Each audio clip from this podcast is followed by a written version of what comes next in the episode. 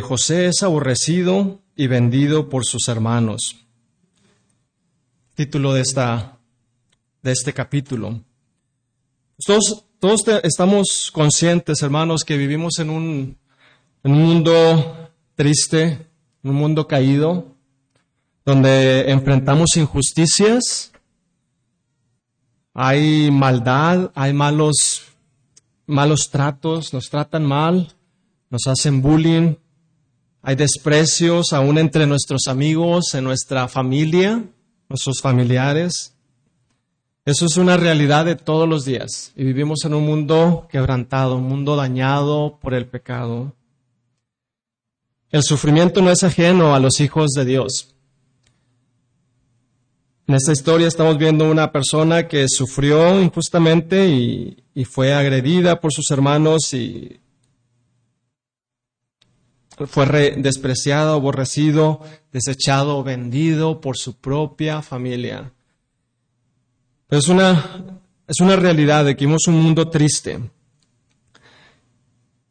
En este, en este mundo, aún en respuesta a, la, a las adversidades de este mundo, vamos a escuchar de personas que predican un evangelio diferente y dicen, para de sufrir.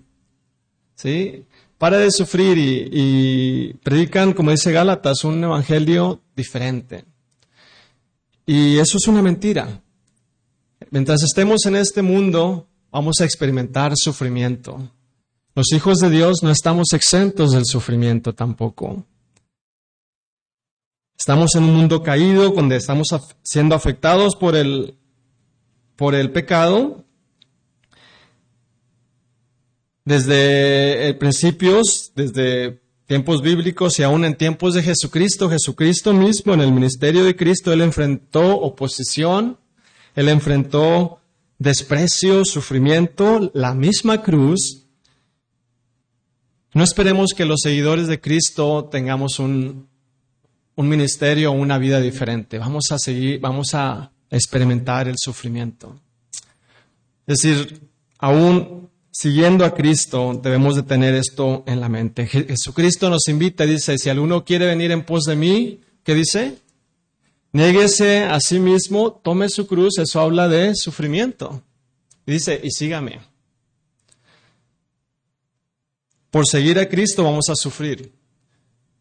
Pero aún siguiendo a Cristo, otra vez, porque vivimos en un mundo caído, un mundo donde nos hacen maldad, nos hacen daño, nos tratan mal, nos tratan con desprecio.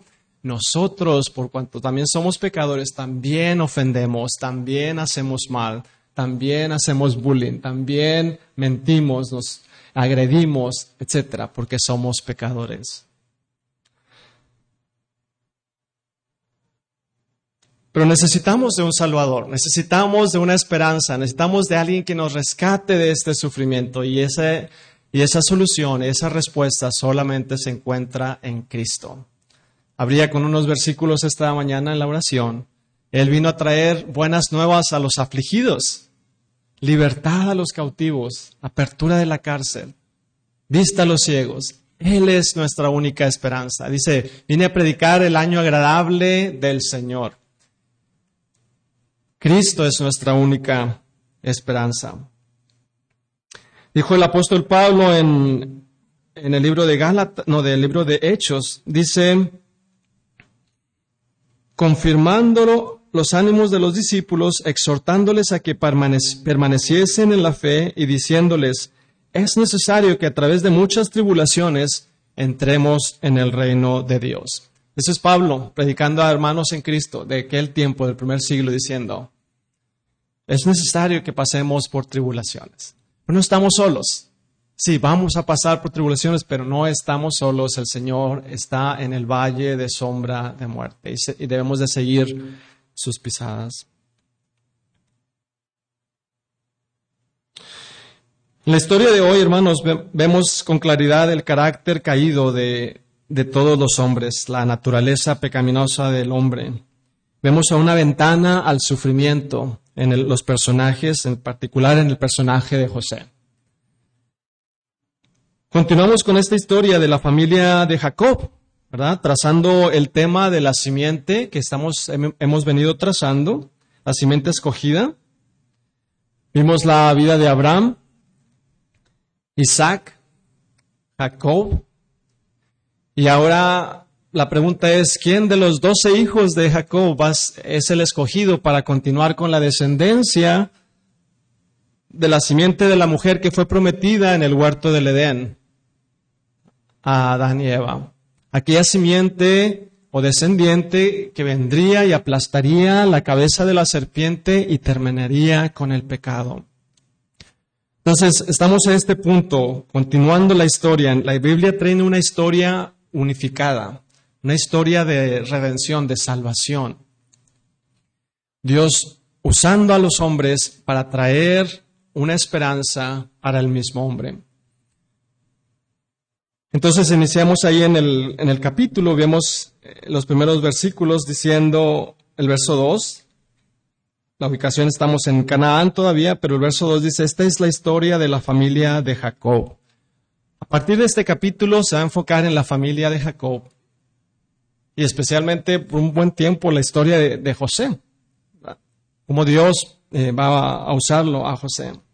Pero la pregunta es si José es el escogido entre los doce hermanos para continuar con la descendencia de que continúe él, sea el, descendiente escogido por Dios para traer la salvación, la redención al hombre. A este punto no lo sabemos, pero parece indicar. En el texto vemos las ideas repetidas en este capítulo de sufrimiento. Vemos cómo José lo aborrecieron sus hermanos, le tenían envidia, eh, lo maltrataron y experimentó toda clase de rechazo y de sufrimiento. Por eso el tema es José es aborrecido y vendido por sus hermanos. Pero vemos, al ver los personajes, quisiera que viéramos cómo es la condición humana, cómo es el hombre, cómo es eh, estos personajes que a pesar de, sus deficiencias, Dios aún así los usa. Pero vemos el carácter del hombre, vemos al personaje de Israel, viendo, o Jacob, que ahora es llamado Israel. Vemos su, su vida, dice ahí en el, en el pasaje 2, dice, esta es la historia de la familia de Jacob, José siendo de edad de 17 años, apacentaba las ovejas con sus hermanos, y el joven estaba con los hijos de Bila y con los hijos de Silpa, mujeres de su padre, y le informaba a José su padre, la mala fama de ellos. Pero noten, verso 3, y amaba Israel a José más que a todos sus hijos, porque lo había tenido en su vejez y le hizo una túnica de diversos colores. Nos vemos aquí de entrada al Padre, ¿verdad? Eh, Israel, vamos a llamarle ahora. Es un padre con favoritismos. Tiene sus favoritismos con su hijo predilecto, el hijo de Rebeca, José, pero ahí dice claramente que lo amaba más. Y yo creo que él quería, por medio de, amarlo y demostrarlo así, lo eh, le regaló una túnica de colores, menciona ahí, y esto nos habla del estatus dentro de la familia, tratando él con algo predilecto para que él, queriendo, como lo hizo anteriormente, eh, para que recibiera la primogenitura, para su padre lo, hicieron con él, para que él, él fuera el primogénito entre todos sus hermanos, aun cuando no fue el primero en nacer, quería que él fuera el ungido de Dios, dándole esta, esta túnica, tratándolo de una manera, manera especial, amándolo, teniendo favoritismo para con todos los amados. Eso no es un padre ejemplar. Hablando de padres ahora, el Día del Padre. Nuestra responsabilidad como padres es amar a nuestros hijos, a todos nuestros hijos por igual, proveer, sustentar, entrenar, disciplinar, amarles por igual a todos, sin favoritismos. Pero vemos un mal ejemplo aquí en, Israel.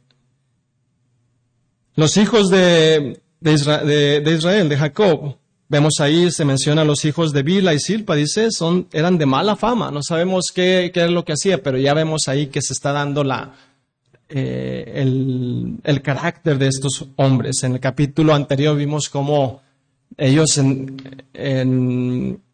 reaccionaron violentamente y mataron gente, secuestraron, robaron y bueno, hicieron de lo peor, tristemente. Pues aquí continúa eso. Pero todos los hijos de él vemos también que también ah, odiaban a José por ser el favorito de su padre. Y dice, no le podían hablar pacíficamente, menciona el, el resto del pasaje también. Le tenían envidia, lo querían matar, lo arrojaron a un pozo vacío, le quitaron su túnica de colores, lo vendieron a unos mercaderes, engañaron a su padre. Ese es el carácter de los hijos de Israel. Y me pregunto, hermanos, ¿cómo es la relación familiar entre nuestras familias, entre nuestros hijos? ¿Cómo, cómo son las relaciones entre los hijos? ¿Qué, ¿Qué ejemplo ellos están dando de su conocimiento del Señor? Ustedes como hijos todavía jóvenes, ¿cuál es su, su reacción en la familia, o más bien su, su rol en su familia como hijos?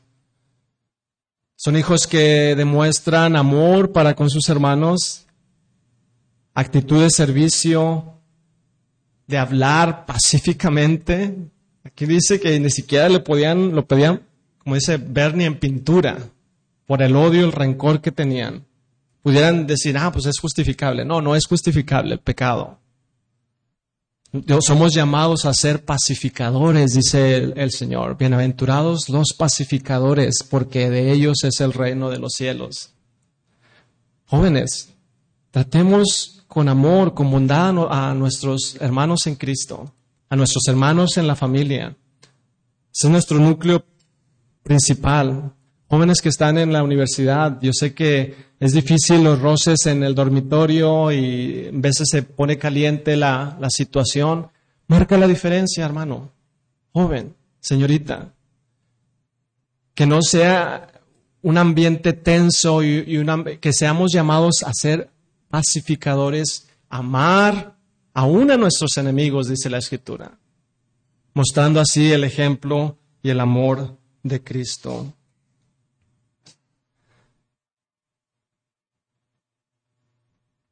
Vimos aquí eh, la revelación de, José, ahora eh, José en particular, y aquí se destaca la, vida de José, y va a continuar el resto de los libros hablando de la, de la vida de José. Pero vemos aquí un joven eh, de 17 años. ¿Quién tiene 17 años? De aquí levante la mano. ¿No? Todavía no, ahí atrás. Nada más para que nos demos una idea de visual, ¿verdad? Jovencito, siendo amado de su padre, viviendo entre unos hermanos difíciles que lo maltrataban, le hacían bullying, le hacían, eh, se burlaban de él, lo, lo ultrajaron. Pero vemos aquí Dios protegiendo a ese joven. Dios queriendo usar a este joven en medio de, unas circunstancias difíciles, de circunstancias adversas, Dios queriendo usarlo para bendición a muchas personas. Aquí vemos que José está recibiendo por revelación divina a través de estos sueños, a través así es como Dios se revelaba en aquel entonces, a través de sueños en ocasiones, pero Dios le está demostrando, diciendo a, José que él sería el escogido para ayudar a su familia. Se menciona que él iba a ser rey o gobernante y que todos sus hermanos y aún sus padres vendrían y se postrarían ante él. Él no sabía qué era el futuro, pero este, cómo entender este, este sueño. Lo comparte con sus hermanos y no le fue bien lo odiaban con más ganas ahora. Pero vemos aquí la, humildad del joven en tratar de, aún cuando él eh, recibió esta revelación, él tratando de hablar con sus, hermanos. ¿Cómo sabemos esto de la, actitud del joven? Su padre dice que lo envió a buscar a, sus hijos, al resto de sus hijos, donde estaban. En el pasaje de, del 12 en adelante. Después fueron los 12 dice, después fueron hermanos a apacentar las ovejas de su padre en Siquem y dijo Israel a José, tu hermano apacienta, tus hermanos apacientan las ovejas en Siquem, ven y enviaré a ellos, y te enviaré a ellos. Y él respondió, heme aquí, con voluntad.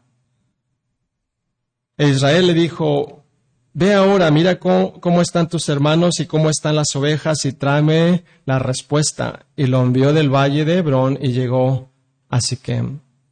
Y continúa narrando ahí que, que no los encontraban. Tenemos aquí la actitud de José, heme aquí. ¿sí? Aún en las circunstancias difíciles está él dispuesto a obedecer a su padre, ir a buscar a sus hermanos que no lo querían y sabía que no lo querían y que tal vez lo iban a, a dañar. Él en obediencia fue y él fue un pacificador. Estuvo dispuesto a sufrir. Confiando en Dios, Dios me va a cuidar. Vemos esa, esa actitud, ese carácter de, de José. Por otro lado, vemos a los otros hermanos que se mencionan, Rubén. Rubén, eh, uno de los hermanos que entre todos, que creo que es el único que, que se interesaba por, por José. Leemos que, que él fue el que lo libró de la muerte de sus hermanos. Continuamos ahí en la... Vamos a brincar hasta el pasaje cuando los encuentra. Verso 18. Cuando ellos, cuando ellos lo vieron, verso 18, cuando ellos lo vieron de lejos, antes que llegara cerca de ellos, conspiraron contra él para matarle. Y dijeron el uno al otro, he aquí viene el soñador. Ahora pues, venid y matémosle, echémosle en una cisterna, y diremos, alguna mala bestia lo devoró, y veremos qué será de sus sueños. Cuando Rubén oyó esto, lo libró de sus manos y dijo, no lo matemos. Les dijo Rubén, no derraméis sangre, echadlo en esta cisterna que está en el desierto y no pongáis mano en él, por librarlo así de sus manos para hacerlo volver a su padre. Entonces vemos ahí intercediendo por su, su hermano que no lo maten, siendo un pacificador otra vez, tratando de salvar la vida de, su hermano. ¿Cuántos de nosotros somos pacificadores en circunstancias difíciles, conflictivas, donde vemos el, problema, vemos la tensión, vemos las fricciones que nuestra carnalidad nos llevan a, a dar? ¿Cuántos actuamos con con, paciencia, con amor, con siendo pacificadores, o actuamos totalmente lo contrario, a empeorar las cosas, a buscar el pleito, ser conflictivo, ser eh, hablar ásperamente como ellos lo hacían. No, hermanos, que el Señor nos use, nos ayude a ser pacificadores, que seamos agentes de salvación, agentes de redención, agentes de paz, así como el Señor. Continuando ahí en el siguiente versículo 23, sucedió pues que cuando llegó José a sus hermanos, ellos quitaron a José su túnica, la túnica de colores que tenía sobre él, y le tomaron y le echaron en la cisterna, pero la cisterna estaba vacía, no había en ella agua. Y se sentaron a comer pan, y alzando los ojos miraron, y aquí una compañía de ismaelitas que venía de Galaad, y sus camellos traían aromas, bálsamo y mirra, e iban a llevarlo a Egipto. Entonces Judá, otro personaje, dijo a sus hermanos, ¿qué provecho hay en que matemos a nuestro hermano y encubramos su muerte? Venid, vendámosle a los ismaelitas, y no sea nuestra mano sobre él, porque él es nuestro hermano, nuestra propia carne, y sus hermanos convinieron con él. Aquí está Judá. Ahora yo, yo veo aquí a Judá como el, que saca ventaja de una situación. ¿Sí? Dice, pues, ¿qué provecho hay de esto? vamos a venderlo, he perdido sacarle provecho a todo esto. ¿Cuántos de, de nosotros, hermanos, de una situación tratamos de sacar provecho y queremos justificarlo en tratar de ser, vernos como justos y estamos viendo más bien por nuestros intereses? Quería, él quería sacar dinero de la situación. Vendieron a su hermano, no tuvieron paciencia, no tuvieron misericordia del joven, lo vendieron a uno como si fuera un esclavo. 28. Cuando pasaban los, los madianitas, mercaderes, sacaron ellos a José de la cisterna y le trajeron arriba y le vendieron a los ismaelitas por 20 piezas de plata y llevaron a José a Egipto. Después, Rubén volvió a la cisterna y no halló a José dentro y rasgó sus vestidos y volvió a sus hermanos y dijo, el joven no aparece. ¿Y yo a dónde iré? Entonces tomaron ellos la túnica de José y degollaron un cabrito de las cabras y tiñeron la túnica con la sangre. Y enviaron la túnica de colores y la trajeron a su padre y dijeron, Esto hemos hallado, reconoce ahora si es la túnica de tu hijo o no. Y él la reconoció y dijo, La túnica de mi hijo es, alguna mala bestia lo devoró. José ha sido despedazado. Entonces Jacob rasgó sus vestidos y puso cilicio sobre sus lomos y guardó luto por su hijo muchos días. Y se levantaron todos sus hijos y todas sus hijas para consolarlo, mas él no quiso recibir consuelo y dijo, descenderé enlutado a mi hijo hasta el Seol. Y lo lloró su padre. Y los madianitas lo vendieron en Egipto a Potifar, oficial de Faraón, capital de la guardia. Tristemente aquí llevaron este complot que hicieron contra José, lo llevaron a cabo. Y los hermanos de, José, tan empedernidos en su deseo de hacerle daño a, su, a él, están dispuestos a, engañar a su, su, padre ya anciano, de darle esta noticia de, eh, ya tu hijo ya murió, lo, se lo devoró una, una bestia. No tener compasión por el, pobre padre anciano. Pero esto le está recordando también de que ahora Jacob también está recibiendo como que algo que él también, una, una, recompensa de lo que él también había hecho. Recuerdan que él también había engañado y era el engañador y engañó a, a su padre. Ahora él también está siendo engañado. Pero sus hijos están magnificando el carácter de él mismo. Engañadores, mentirosos, despiadados. Manos, todos estos, eh, estas características o el carácter de estos hombres, otra vez nos revelan la naturaleza pecaminosa de todo hombre. Dice la escritura, por cuanto todos pecaron y la paga del pecado es muerte. Todos estos hombres, estos jóvenes están reflejando de una o de otra manera el carácter del hombre perdido, el hombre sin Cristo, el hombre que necesita salvación. Somos malos, capaces de aborrecer a nuestra propia familia, envidiosos del éxito de otros, capaces de conspirar maldad aún contra nuestra propia familia. Somos conflictivos. Le dice, no podían hablar pacíficamente a sus hermanos. Somos capaces de maquinar malos pensamientos, aún pensamientos de muerte contra un hermano. Somos mentirosos, engañadores, agresores. Muy probable que lo golpearon a él al quitarle la túnica, no nada más decir, ven, déjame te quito la túnica ya, métete al pozo. No, hermanos, esto es gente mala. Mentirosos, engañadores, agresores, muy probable que lo golpearon se burlaron de él, le decían, aquí viene el soñador y, dice, y veremos qué será de sus sueños después de que le, le hagamos lo que tenemos planeado. Despiadados, sin sentimientos de compasión al que sufre o al indefenso. Más adelante, en Génesis 42, 21, dice que cuando José les rogaba en angustia, lo vendieron como un esclavo por 20 piezas de plata ventajosos para sacar provecho de una situación, engañadores con su padre anciano sin importar el estado de salud del anciano. Hermanos, todas estas malas acciones de los hijos de Jacob contra José nos recuerdan del carácter pecaminoso del hombre. Y hermanos, seamos honestos, cada uno de nosotros hemos caído en alguno de estos pecados. Y quizás estemos todavía en algo de ello. La Biblia dice, porque la paga del pecado es muerte. Dios, que ve todas las, nuestra vida, nuestras acciones, nos va a pedir cuentas. Uno pudiera preguntarse, ¿pero dónde está Dios en todo esto? y no se menciona el, nombre de Dios aquí. Y uno pudiera decir, pero alguien que lo ayude a este pobre joven indefenso.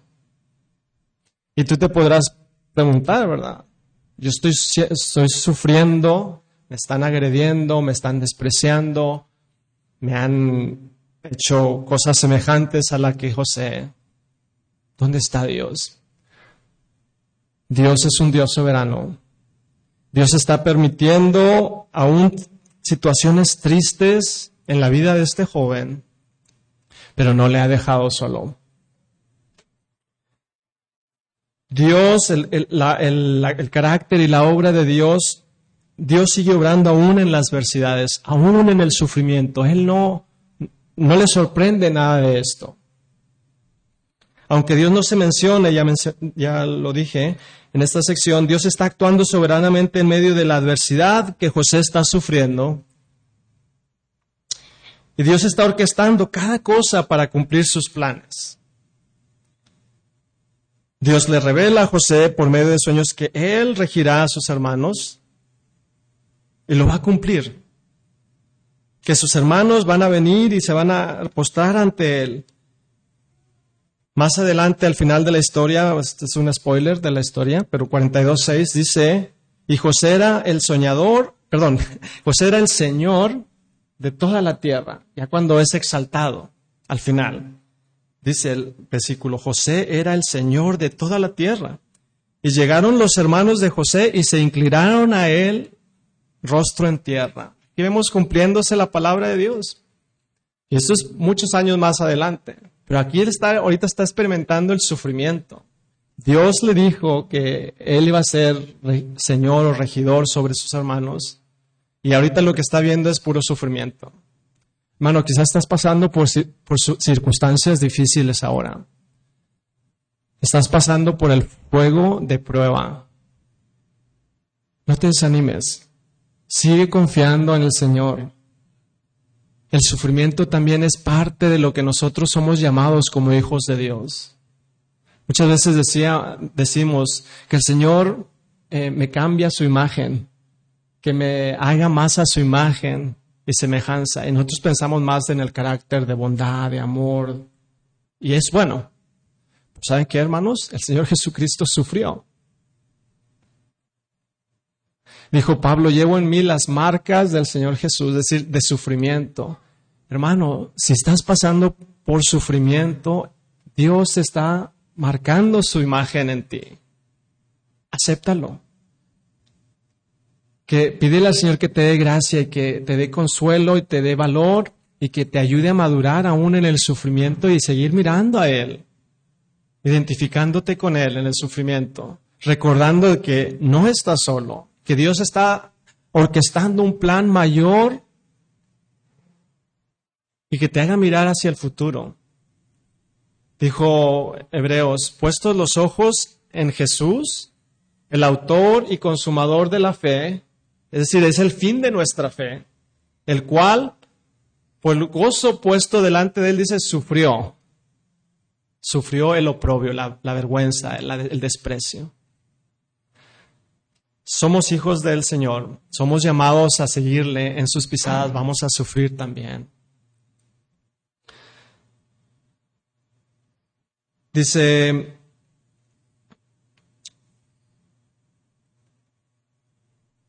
dice el pasaje, o más bien continuando la, historia, con cómo Dios estaba obrando en, en, la vida de José, aún en la adversidad. Se cumplió, se va a cumplir su palabra de que él sería exaltado. Pero en esta historia en particular, hermano, nota esto. Eh, José, o más bien Rubén interviene para salvar la vida de, de José. Ahí vemos la mano de Dios. que él no, no, no lo mataron y se acabó la historia de, de José ahí. No, Dios usando allí a Rubén.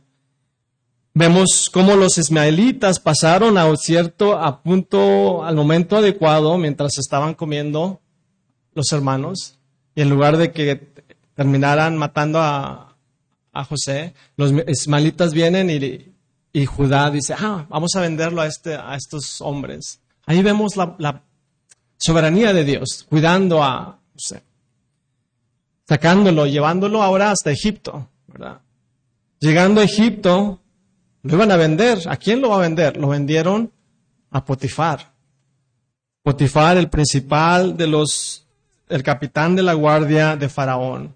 Y otra vez, todo se está orquestando, siguiendo el curso de Dios, orquestando todo esto para cumplir sus planes eternos. Hermanos, que no te desanime en, el fuego de prueba, en las situaciones tan tristes, difíciles. Sigue confiando en el Señor. Sigue pensando y entendiendo, agarrándote de Dios, diciendo, Señor, ayúdame en, en, la prueba, ayúdame en el fuego de prueba. Yo sé que tú eres bueno, yo sé que tú eres fiel, yo sé que tú estás conmigo y no me vas a dejar. Cumple tu propósito en mí. Y el Señor lo va a hacer. Hermanos, ya para, para terminar en, en, comparación ahora el, el carácter del hombre. Todas estas malas acciones de los hijos de Jacob para con José nos demuestran otra vez el carácter pecaminoso, pecaminoso de todo hombre y toda mujer.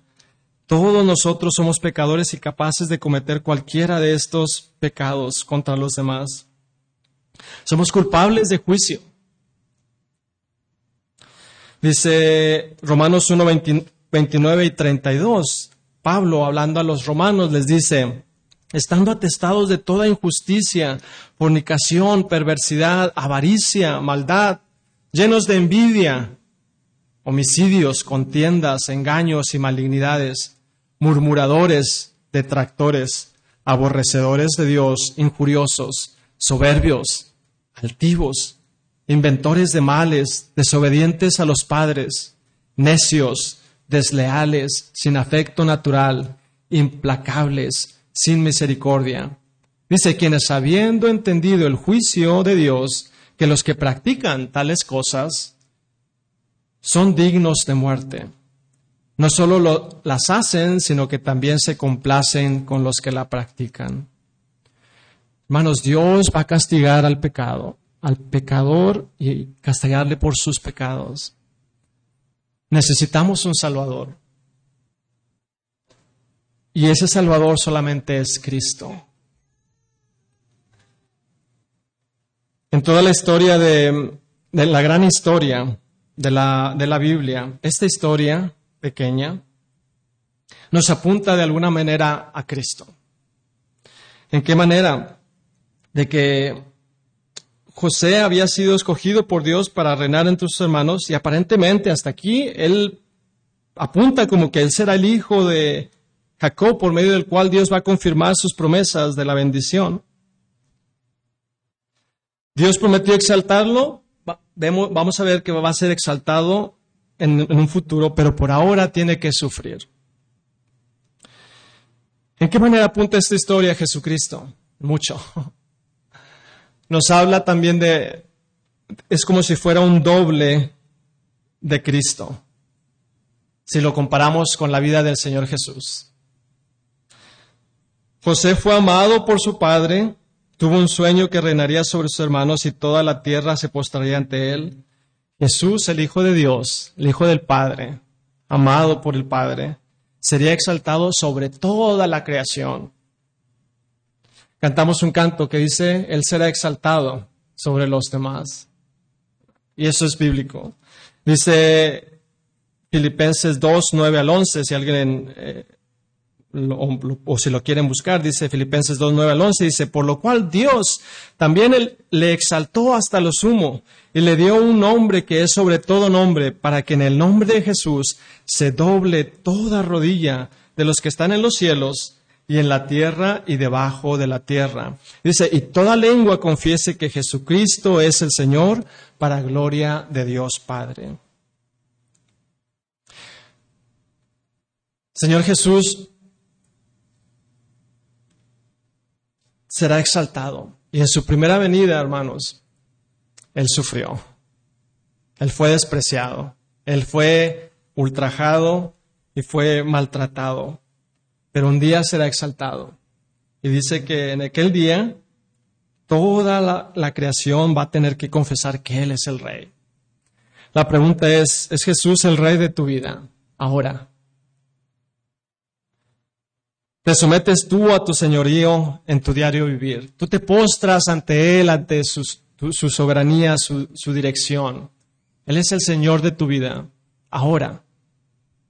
Espero que sí. Y que no esperes aquel día que será demasiado tarde donde Él hará que todos se postren ante Él. Y será quizás ya demasiado tarde. Reconócele como tu Salvador, como el Señor de tu vida. Otra comparación entre José y Jesús. José fue enviado a buscar a sus hermanos a, pesar de que le maltrataban y, le, y eran de mala fama. Jesucristo, el Hijo de Dios, fue enviado por el Padre a esta tierra, dice Lucas 19:10, porque el Hijo del, del, hombre vino a buscar, ¿qué dice? Y a salvar lo que se había perdido. Y Juan el apóstol dice, en el mundo estaba y el mundo por él fue hecho, pero el mundo no le conoció.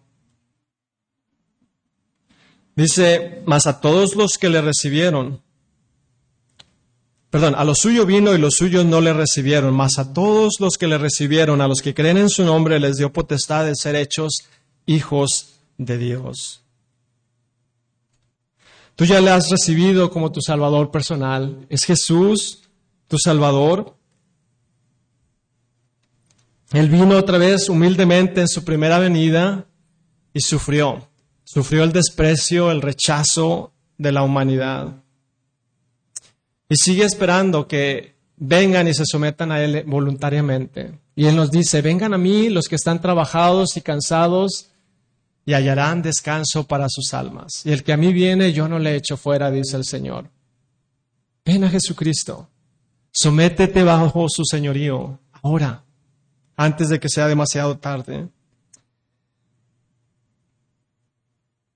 Dice el profeta Isaías, despreciado y desechado. Esto es Isaías 53, 3 al 5. Despreciado y desechado entre los hombres, varón de dolores, experimentado en quebranto, y como que escondimos de él el rostro, fue menospreciado y no lo estimamos. Ciertamente llevó él nuestras enfermedades y sufrió nuestros dolores, y nosotros le tuvimos por azotado, por herido de Dios y abatido.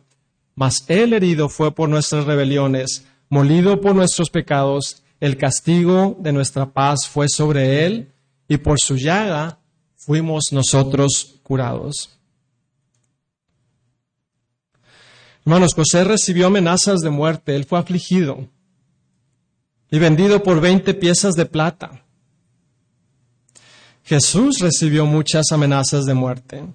Fue angustiado él, dice el profeta Isaías, angustiado él y afligido, dice, no abrió su boca. Como cordero fue llevado al matadero, como oveja delante de sus trasquiladores, enmudeció y no abrió su boca. Nos habla de su humildad, hermanos. Dice, por cárcel y por juicio fue quitado, y su generación, ¿quién la contará? Porque fue cortado de la tierra de los vivientes y por la rebelión de mi pueblo fue herido. Hermanos, José fue afligido, vendido y él no murió. Jesús sí sufrió todo esto y más. Fue vendido por 30 piezas de plata y él sufrió, dice, cargó en él el pecado de todos nosotros. Hermanos, Jesucristo es nuestra única esperanza. Vemos el, el juicio de Dios es para todo pecador, que ya mencioné el versículo. Pero Jesucristo dice, estuvo dispuesto a hacer, a sufrir en lugar tuyo y mío, para que no sufriéramos eternamente. Dice Él herido fue por nuestras rebeliones, molido por nuestros pecados. El castigo de nuestra paz es sobre Él. Y por su llaga fuimos nosotros curados. Sufrió corona de espinas en su frente, final fue muerto en una cruz. Se escribió sobre él, sobre él, el título de Él es el Rey. El libro de Apocalipsis 1.5 dice, y Jesucristo el testigo fiel, el primogénito de los muertos y el soberano de los reyes de la tierra, al que nos amó y nos lavó de nuestros pecados con su sangre. Murió, fue sepultado, pero resucitó. Dice aquí Apocalipsis que fue el primogénito de los muertos, resucitó y vive y promete vida para ti y para mí también. Hermanos, ¿cómo, deberíamos, ¿cómo debería estas verdades cambiar, cambiarme a mí hoy en día? Hemos visto la condición del hombre, pues muy muy fea, de mala fama. Como hijos de Dios, ¿cuál es mi carácter? ¿Cuál es mi respuesta a las circunstancias difíciles de la vida? ¿Cómo yo reacciono en la familia? ¿Cómo yo trato a mi, a mi hermano en Cristo, a mi hermano en la casa, a mi, mi esposo, a mi esposa? ¿Qué manera le hablo? Soy un pacificador yo en la escuela, en el dormitorio. Yo soy una, una persona que, a la cual yo puedo contribuir para la armonía, la unidad, reflejar el amor. Mis, mis, mis compañeros en el trabajo me conocen por una persona humilde, amorosa, misericordiosa o una persona conflictiva, ventajosa. Dañina, conflictiva. Vamos, hermanos, que el Señor trabaje en nuestras vidas. Recordemos al Señor Jesús. Que el Señor Jesús imprima, premie nuestra vida, nuestro diario vivir un carácter de humildad, de amor, de misericordia, de compasión, de paz para su gloria. ¿Cómo debe cambiarme en mi vida. Estas verdades de cómo relacionan mi vida, eh, eh, cómo transforman mi relación con Él. Dios es soberano en los asuntos del día a día. Dios no me va a dejar para siempre. Dios ama a sus hijos aún en la angustia. ¿Cómo yo debo de responder al maltrato, al desprecio? No debemos volver mal por mal. Cristo sufrió la, burla, dice, no abrió su boca. Humildad. Aprended de mí, dice el Señor, que soy manso y humilde de corazón. Romanos 12 dice, no os venguéis vosotros mismos, amados míos, sino dejad lugar a la ira de Dios, porque escrito está, mía es la venganza, yo pagaré, dice el Señor. Otra vez, bienaventurados los pacificadores, porque ellos serán llamados hijos de Dios. Bienaventurados los que padecen persecución por causa de la justicia, es decir, por hacer el bien, porque de ellos es el reino de los cielos. Bienaventurados sois cuando por mi causa os vituperen y os persigan y digan toda clase de mal contra vosotros, mintiendo. Gozaos y alegraos porque vuestro premio es grande en los cielos, porque así persiguieron a los profetas que fueron antes de ustedes. Mateo 5, 9 al 12. Hermanos, porque Jesucristo es el Hijo amado de Dios, sufriente, yo debo estar dispuesto a seguir sus pisadas aún en el sufrimiento. Que Dios nos ayude.